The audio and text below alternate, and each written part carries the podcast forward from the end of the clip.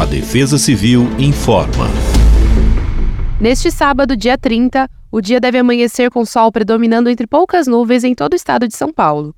No período vespertino, o deslocamento de uma frente fria sobre a região deve contribuir para a formação de áreas de instabilidade sobre todo o território paulista, que, por sua vez, favorecem a ocorrência de pancadas de chuva isolada em todo o estado.